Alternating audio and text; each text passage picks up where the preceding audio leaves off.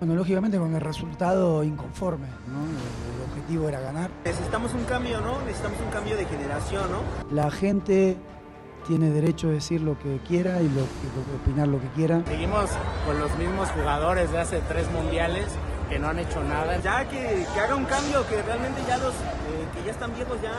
Creo que las formas y lo que mostró el equipo y la personalidad demuestran que ese es el camino. Más desempeño, que tengan más disciplina hacia ellos. Que pongan más, más seriedad en todo, que se apliquen con los jugadores. Que Coca pensara más eh, tanto jugadores que hicieron falta como el Pocho Guzmán. Tienen porteros que van creciendo como Acevedo, otros porteros que ya necesitan una oportunidad. Ochoa realmente ya, ya dio lo que tiene que dar. Raúl sigue viviendo de aquel golazo aquí en Wolverhampton no ha hecho nada, hace cuánto que no mete un gol. Nosotros estamos fuertes y estamos convencidos de seguir este camino con los resultados y con la forma de juego que vamos a adquirir más adelante. Esperemos que la gente pueda apoyar. Pues así estamos cerrando la fecha FIFA en el marco de estas ediciones de Fuera de Juego con Jared Borgetti, con Richard Méndez, Ricardo Puch, con ustedes lo que ha dejado, ¿no? El debut de Diego Coca al frente de la selección mexicana de fútbol. Dos partidos apenas y parece que el juicio es más por lo que pasó antes de la era Coca que, los por, que por los primeros 180 minutos dirigidos por el ex técnico de Tigres y de Atlas. ¿Qué pasó, Jared? ¿Cómo, estás, Push? ¿Qué dirá Coca? Es lo que arrastra la ¿A selección dónde me mexicana, metí? Me hubiera quedado en Tigres, ¿no? Sí, sí. Pero es la consecuencia de lo que arrastra a México, no de lo que le vimos a México contra Surinam y contra Jamaica, ¿no? Así es. ¿no? ¿Qué pasa, Richard? Qué gusto saludarte. ¿Cómo andas? ¿Qué te parece, así de bote pronto, todo lo que se ha generado después del debut de Coca con la selección mexicana? Un gusto como siempre, Ricky Jared. A ver, hay un par de cosas que no termino de entender. Yo puedo imaginar que sí, que la gente se siente como que México está atascado y como si estuviéramos todavía en el proceso del Tata Martino. Pero yo no creo que esto se vaya a convertir en un bucle, ¿no?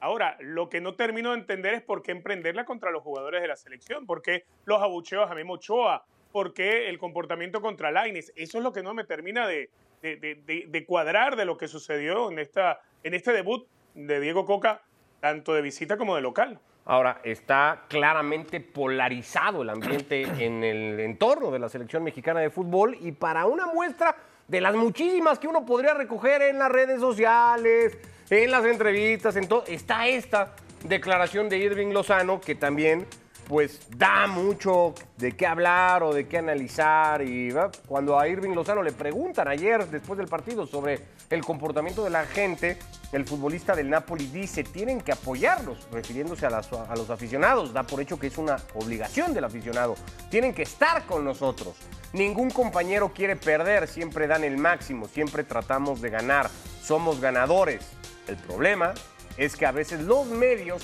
son los que afectan la relación entre la afición y nosotros. Esto no es yo, nuevo. te, yo te preguntaría una cosa. ¿Tú es un tema que tiene- Si le preguntas a cualquiera de la selección de los 34 35 que fueron, tienen por delante la, la Final Four. ¿Crees que la quieran ganar? Sí. Después tienen la Copa Oro. ¿Crees que la quieran ganar? Sí. Si juegan la Copa América del año que viene, ¿crees que la quieran ganar? Sí. Si jugaran un mundial, ¿crees Sí. que lo quieran ganar? Sí. Entonces no entiendo dónde digan que la gente que, no, que el jugador no le echa ganas, que el jugador no quiere, eh, que le hace falta que el tema de entrenador- percepción, Por Dios, por aficionado, Dios. ¿no? Entonces, Es por eso sí, de por eso al final termina podemos, diciendo me lo parece de los sobra medios. analizar en una mesa así porque no, no nos vamos a poner a calificar si la gente se tiene que comportar de X o de Y manera. No, no, No me parece que sea la mejor respuesta que pudo haber dado el Chucky. no, porque no te gusta lo último al final, lo que dice que de los medios te, Me parece eh, que uno me parece que no es cierto. Uno me parece. Sí, No, sí lo son. Pero es que no sí es lo que- son. Pero Lozano no Sí lo dice que los medios direccionen. Lozano dice que es culpa de los medios que la relación entre la afición y el futbolista se haya roto. ¿Por qué? Porque obviamente los medios son los- somos los que estamos aquí y hablamos de lo que es, eh, pasa en los partidos. Pero desafortunadamente a veces no eh, explicamos bien los juegos, sino simplemente hablamos, hablamos de que los jugadores que juegan en tal, que son divas, que, no, que ganan tanto y, y- y no se preparan bien, que no les importa si pierden. Que... Pues por eso te pregunté ahorita, ¿quieren perder o quieren ganar la Copa Oro?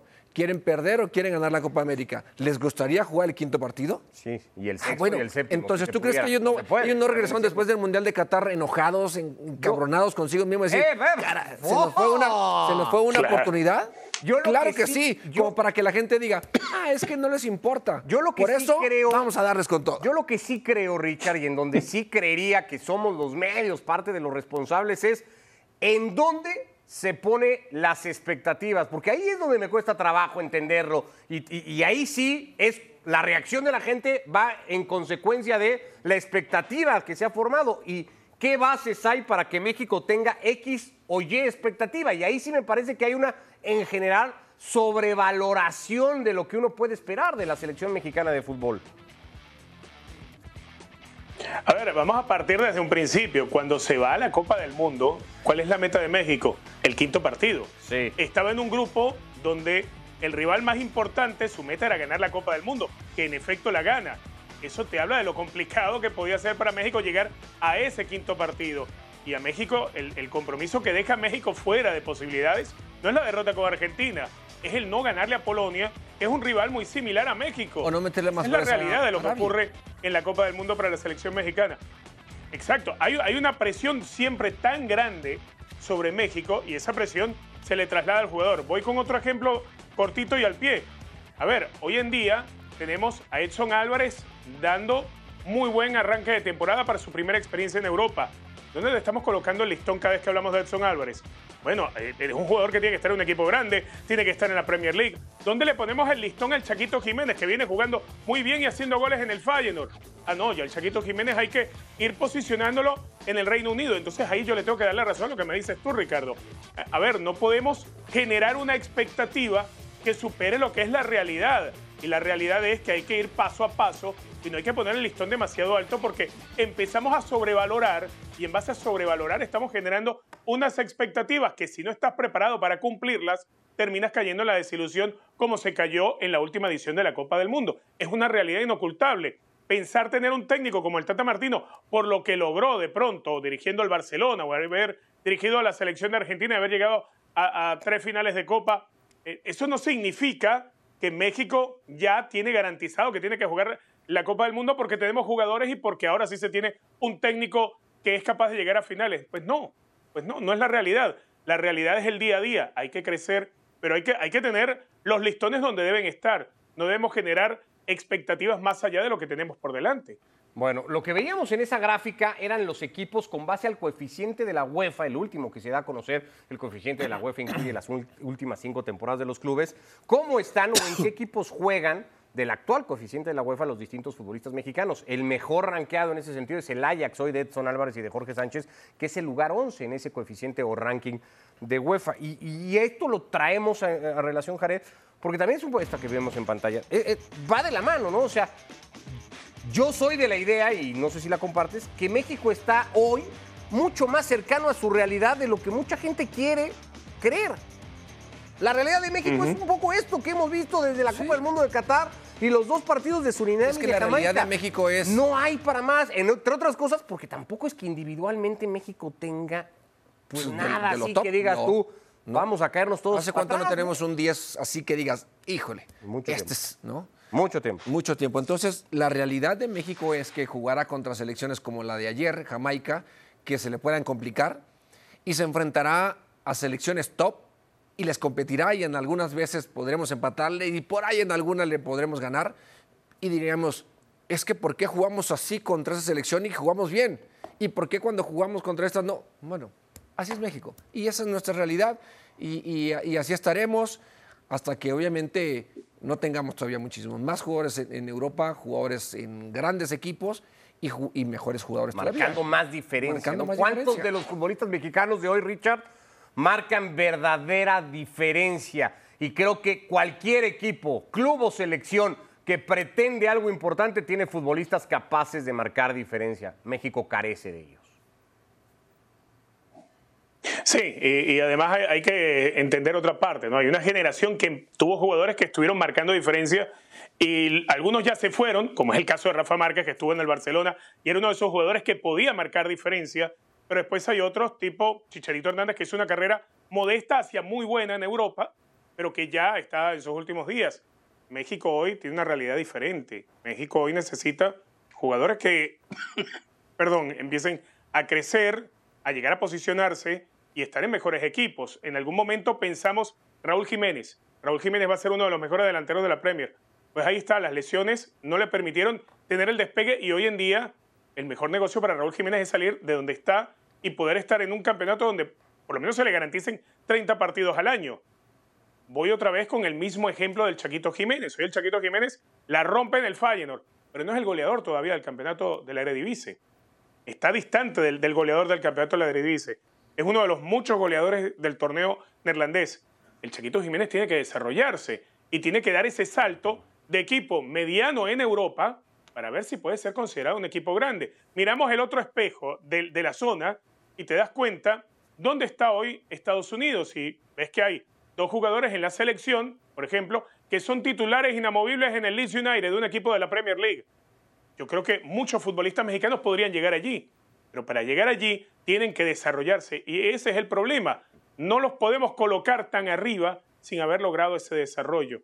Y hoy tenemos que esperar por el Chaquito, no se le dio por lo menos en el partido con Surinam, más allá de, de todo el empeño que le puso, pero creo que ese empeño y ese, esa ansiedad excesiva que yo le vi, por ejemplo, al Chaquito, forma parte de esa, esa expectativa tan alta. Y él debe entender que está de paso en el fútbol neerlandés, pero tiene que completar ese paso para poder llegar a algo mejor. Sino que te lo diga Borghetti, que sabe lo que es jugar en Inglaterra, por ejemplo. Correcto. Bueno, y, y este tema lo vamos a comparar a una selección con la que México históricamente se ha tratado de mirar. Hace rato que esa selección, que es la de España, parece haber dejado muy atrás a México durante mucho tiempo, similar, ¿no? En cuanto a expectativas, cada torneo importante, quedándose siempre corto. Hace rato que España dio un salto de calidad y de resultados que la selección mexicana de fútbol no ha tenido. Este es el andar de México en su grupo de la Nations League, clasificado al Final Four.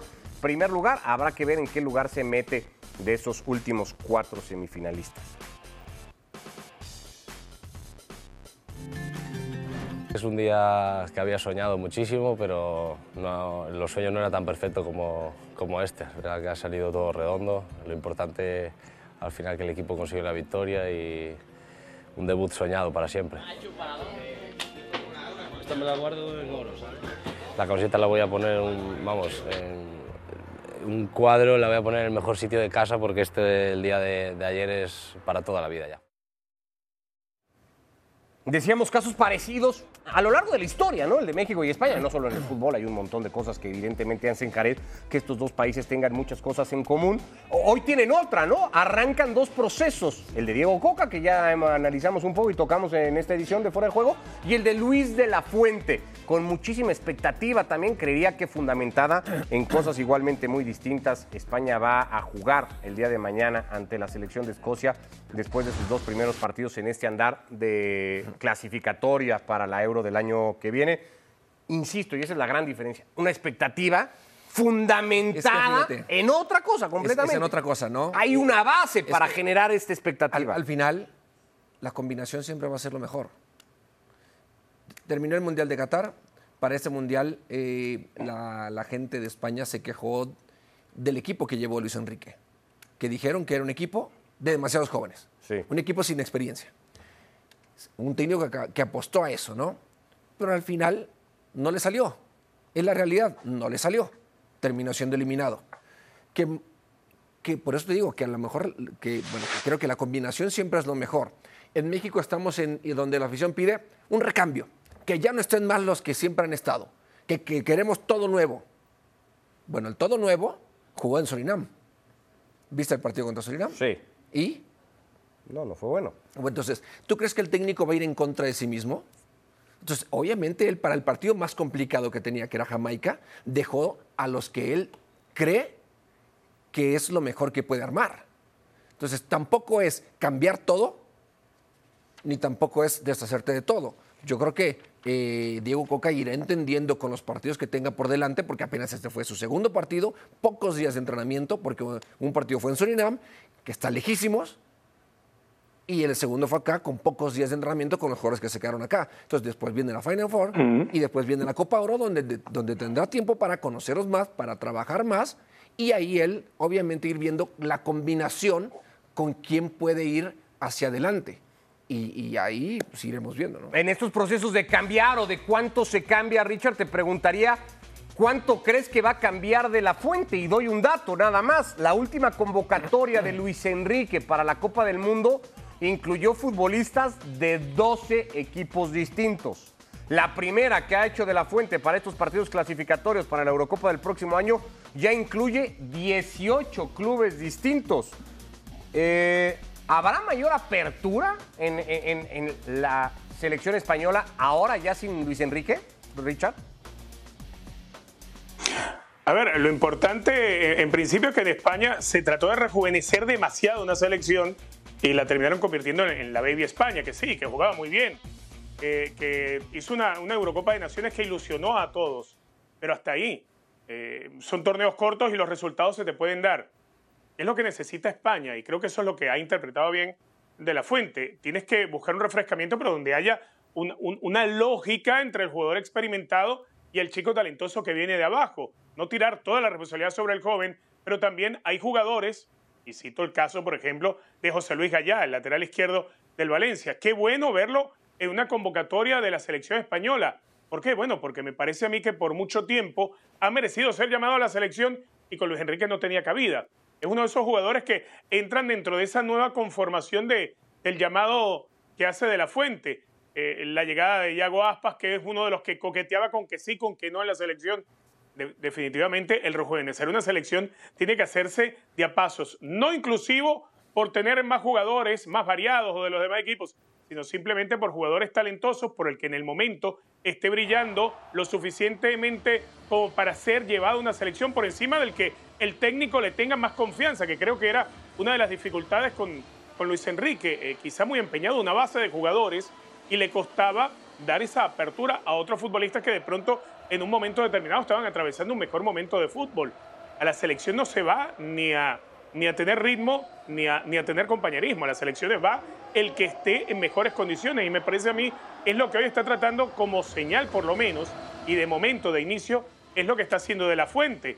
Y por eso el llamado es tan variable eh, que, que apenas quedan 11 que repiten de lo que fue la Copa del Mundo.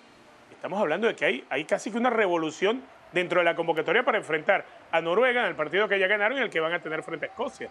Eh, Gaya, uno de los sacrificados por esa lesión de última hora que tenía para la Copa del Mundo, pero nombres como el del jugador del Valencia, el de José Lu, el de Iago Aspas, el de Borja Iglesias, por ejemplo, tan pedido en la posición de centro Sí. delantero que Borja no llamó Luis Enrique, claro. porque siempre dio la impresión, Jared, que cuando que, que Luis Enrique se abrió a ciertos prospectos, a ciertas caras nuevas de futbolistas, pero que coincidentemente todas eran del mismo club, hay que decirlo, ¿no? De- de- del Fútbol Club Barcelona, porque Ferran Torres, porque Ansu Fati, porque Pedri y Gavi, que evidentemente rindieron a, a un altísimo nivel, pero, pero no parecía voltear a ver hacia otros lados que ahora sí están Es mirando. que es al normal final, eso al en un final entrenador y en una selección. es normal.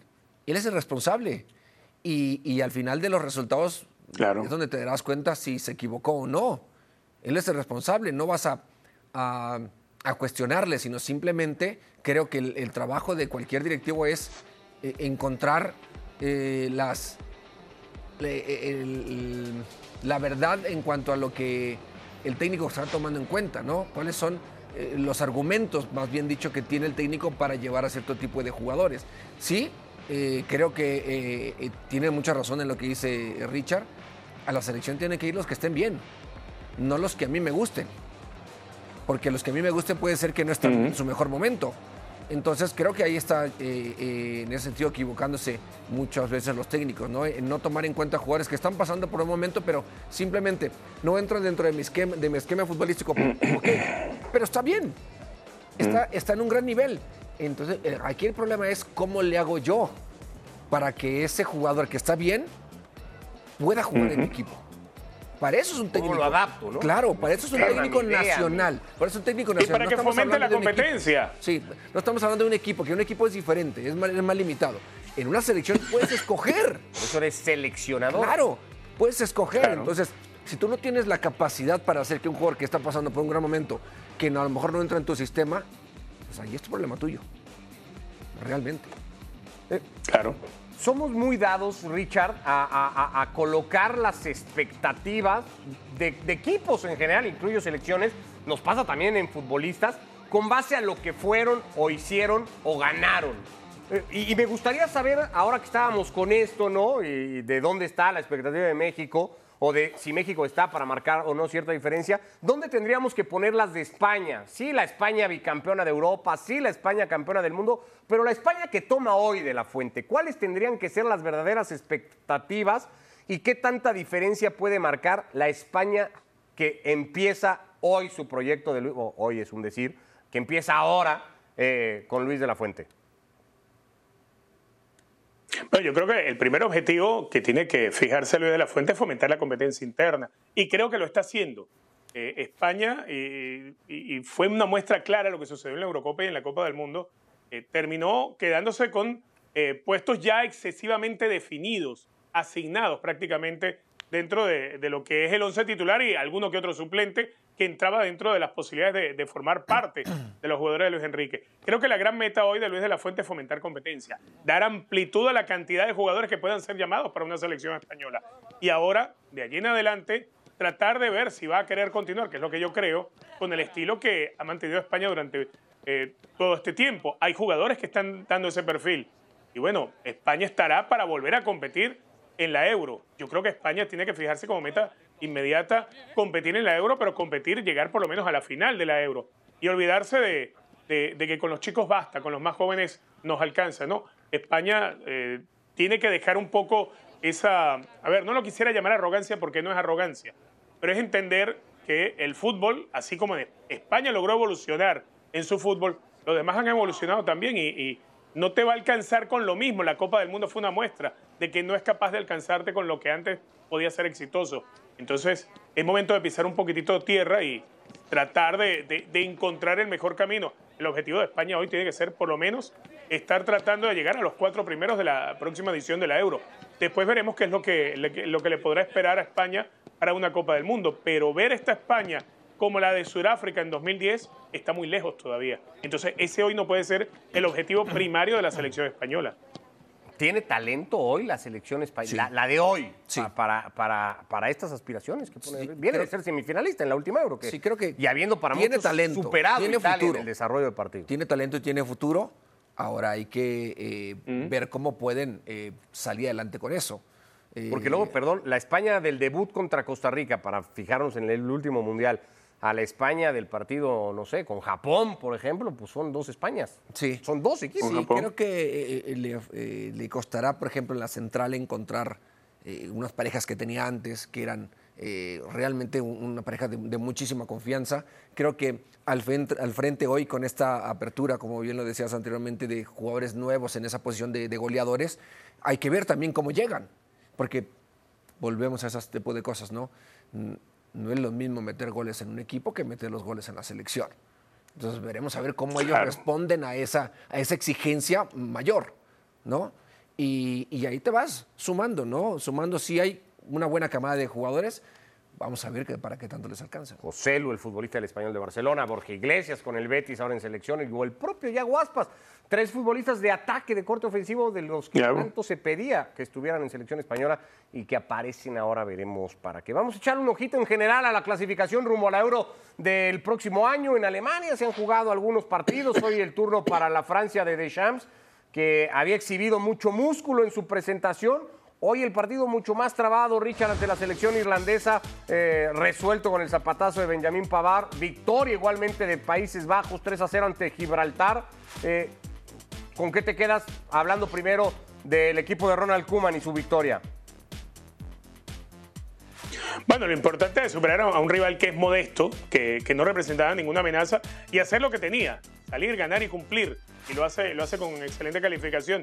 Si miramos lo de Francia, bueno, eh, el resultado es importante además porque Francia logra convertirse en una selección eh, muy sólida defensivamente, una selección que tiene muchas dificultades para enfrentar a los irlandeses en el juego aéreo y sin embargo logra salir airosa eh, la selección gala. Eh, Francia creo que es hoy por hoy, esto es muy difícil no poder argumentarlo cuando es la cantidad de jugadores que tiene Francia regados en todo el mundo. eh, podrías darse el lujo de hacer tres selecciones diferentes, una con los que están en las primeras cinco ligas del planeta, otras con los que están regados en cualquier liga de Europa y otra selección solamente con los que están en Francia. Hoy creo que, que Francia es la selección que tiene mayor amplitud de jugadores convocables. Ahí está el calendario todavía para los partidos de mañana, con los que cerrará esta primera fecha FIFA del año. La siguiente se jugará en el mes de junio, entre el 16 y el 20, las clasificaciones para la Eurocopa del 2024 en Alemania. Hace rato, ¿no? Que venimos diciendo lo mismo de la selección francesa. Es que es la realidad. Desde la Euro que, que, que gana, luego la que pierde, eh, luego la última Eurocopa, la Copa del Mundo. Francia lleva ya mucho tiempo arrastrando una generación envidiable Bueno, de fútbol. está trabajando bien, está trabajando bien, la verdad, y, y salen jugadores eh, de gran calidad. Hay que decirlo, ¿eh? es algo importante. Muchos jugadores con pasado familiar africano, ¿eh? que creo que también es algo que hay que destacar. ¿no? La- La forma atlética del jugador de Francia hoy la ves muy diferente. ¿no? A la de años anteriores, para mí sí. Sí. ¿Cuánto, no, no sé si decir éxito, para muchos lo sería, algunos dirán, bueno, ¿cómo éxito si viene de perder el último mundial? ¿Qué, qué tan buena para plantearla mejor así, Richard, fue la decisión de mantener eh, la continuidad con el técnico, con Deschamps? Bueno, tan buena como volver a llegar a una final de Copa del Mundo. Uno entiende que cuando eh, Francia gana la Copa de, de Rusia en 2018, eh, no es, a ver, es muy difícil ganar un mundial, más difícil es repetirlo. Y dentro de eso de repetirlo es difícil llegar a una final. Eh, la Francia que estuvo en Qatar volvió a aparecer en una final. Eh, la Francia que apareció en Qatar venía de un gran antecedente en Europa, eh, incluso en, en la Nations League, donde les toca dar, dar aquel espectáculo frente a los españoles. Es decir, creo que Francia tiene todos los argumentos para haber continuado un proyecto y los resultados están a la vista.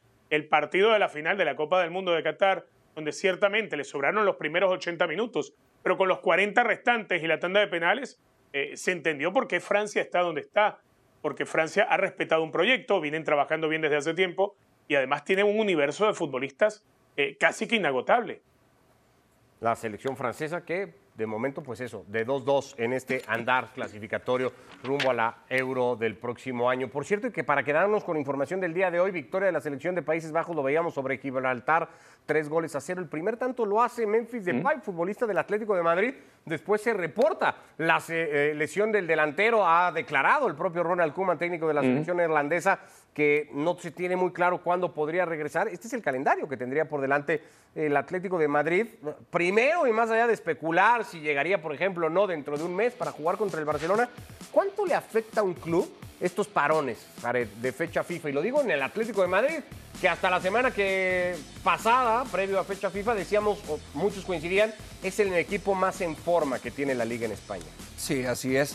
Le afecta mucho, pues, obviamente es jugador importante de- para, el, para el Cholo, un jugador que lo sigue manteniendo eh, al frente junto con Griezmann para eh, seguir peleando el segundo lugar contra, la- contra el Real Madrid, que ahí se va a quedar. Así es que Ahí se va a quedar como en el segundo lugar. Real Madrid. Ah, el Real Madrid. Pensé que el Atlético se iba a quedar con el segundo Bueno, lugar ahí puede tiene el ser. Real Madrid. Puede ser, ¿no? Entonces, O sea, sí, tan provocador quieres venir en el arranque de semana. Desafortunadamente, este tipo de situaciones, pues no estás exento. Eh, son viajes que tienes que hacer, son partidos que tienes que, que tener con tu, con tu selección.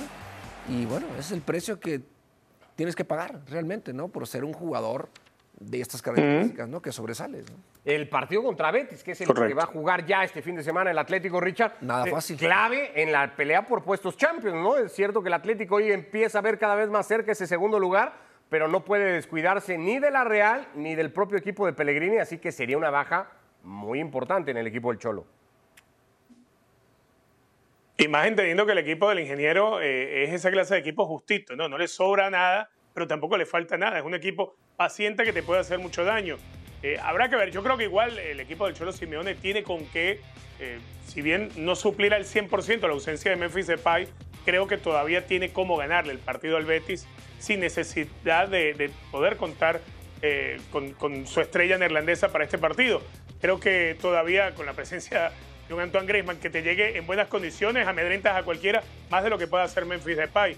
Pero sin duda alguna, cuando tienes un equipo construido con grandes jugadores y vienen estos parones FIFA, pues eh, eh, estás con un rosario en la mano, esperando que nadie se te lesione para que te vengan completos, porque al final son los equipos de arriba los que están peleando por alcanzar un segundo puesto, meterse en una zona europea, los que sufren las consecuencias. el famoso virus FIFA, ¿no? Del que tanto se hablaba, que ahí sigue, ¿eh? ya no es tan de moda como antes, pero que sigue afectando a un montón de clubes. Hasta aquí de momento, próximo jueves ya con miras al arranque de una nueva fecha en el fútbol español, la jornada 27, acá le estaremos platicando. De momento, gracias, Gracias, Jared, un como placer. siempre. Chao, Richard, chao. un abrazo, qué gusto. Como siempre. Abrazo, Gracias. muchachos. Hasta la próxima. Y hasta el próximo jueves en Fuera.